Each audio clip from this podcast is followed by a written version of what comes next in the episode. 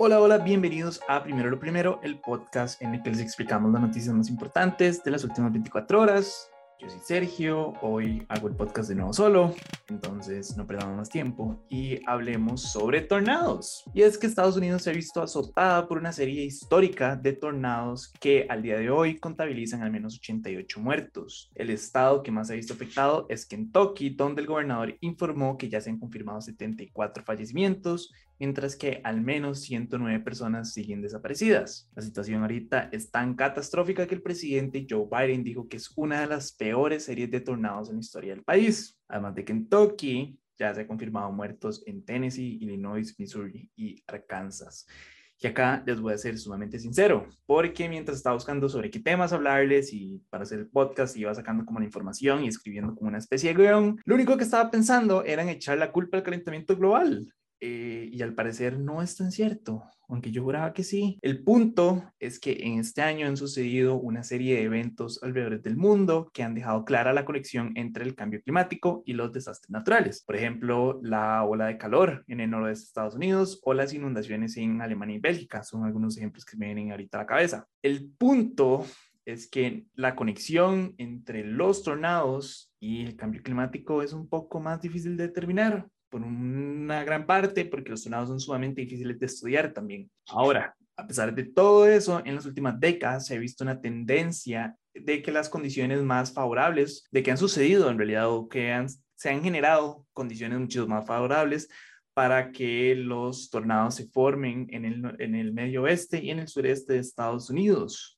pero eso no significa que sea por el cambio climático. O sea, lo que quiero decir es que se ha visto que hay un mayor aumento en las condiciones para que se vuelvan más favorables para los tornados, pero no se puede determinar que haya sido por el cambio climático. Yo esto no lo sabía, honestamente yo esperaba y como ya les dije, yo juraba que era culpa del calentamiento global. A fin de cuentas, los tornados son la convección entre el aire caliente y el aire frío, ¿cierto? Entonces, a más calentamiento global, más calor que se queda almacenado en el suelo. Entonces, uno pensaría que cuando ese calor sale de la Tierra, pues genera más tornados, pero al parecer no tanto. Yo sigo defendiéndolo.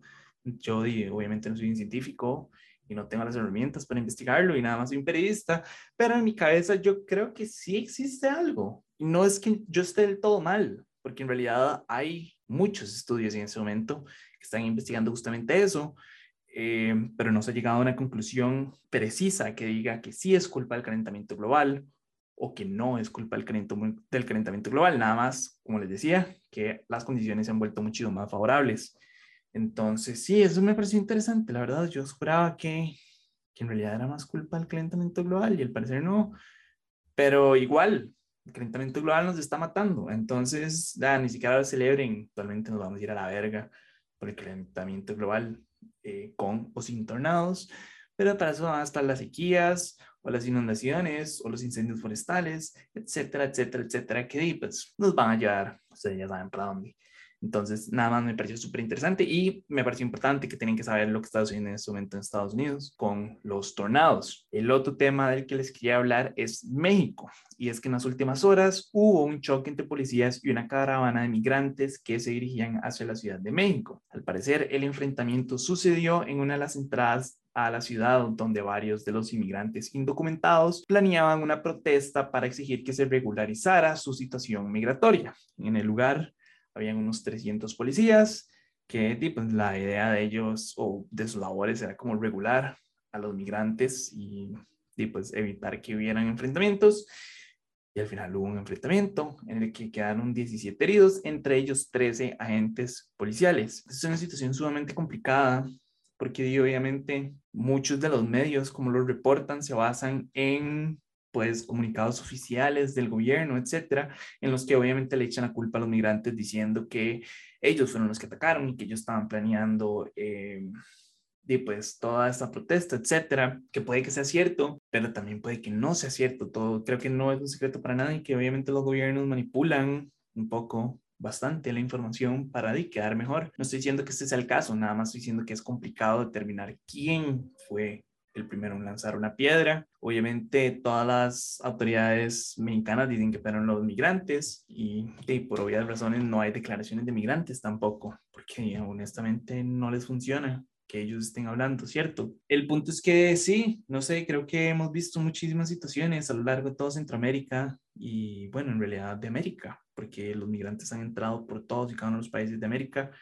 buscando una mejor calidad de vida en Estados Unidos y en muchísimos de los países, para no decir todos, hemos encontrado cierta convulsión entre las autoridades y los migrantes, eh, especialmente obviamente ya en la frontera de México con, con Estados Unidos, ahí es donde se han dado la mayor parte de las agresiones. Tenemos, no sé si se acuerdan, este vaquero que le tomaron una foto con un látigo pegándole a los, a los migrantes, una situación sumamente inhumana, la verdad. Entonces, por eso es que me cuesta a veces creer que tal vez hayan sido ellos. Creo que 300 policías es un poco mucho de oficiales en el lugar para controlar una caravana, pero yo no sé de seguridad nacional, honestamente. El punto es que me cuesta un poco creer que haya sido también culpa nada más de, de los migrantes. Creo que a lo largo de toda esta travesía migratoria que ha sucedido en los últimos meses, hemos visto, como ya les dije, un montón de tratos inhumanos por parte de las autoridades, entonces no me cuesta creer que también haya habido como un pleito por ahí. Eh, no es que le esté echando la culpa a las autoridades, nada más estoy diciendo que fijo hay que considerar todas las aristas, pero digo, obviamente eso nada más se va a poder determinar como estando ahí, porque digo, obviamente todos los medios y todos los gobiernos, etcétera, tienen su posición y tienen que defenderla. El punto es que sí, ha habido un montón de situaciones y esta caravana migratoria pues ha, dado mucho que hablar a lo largo de este año, ¿cierto? Ya nos hemos referido varias veces, pero sí, quería en realidad saber qué opinan ustedes sobre esta caravana. Quiero saber qué opinan sobre la crisis migratoria que está viviendo en Latinoamérica, América y el mundo en general, porque están feas las cosas, la verdad, alrededor del mundo.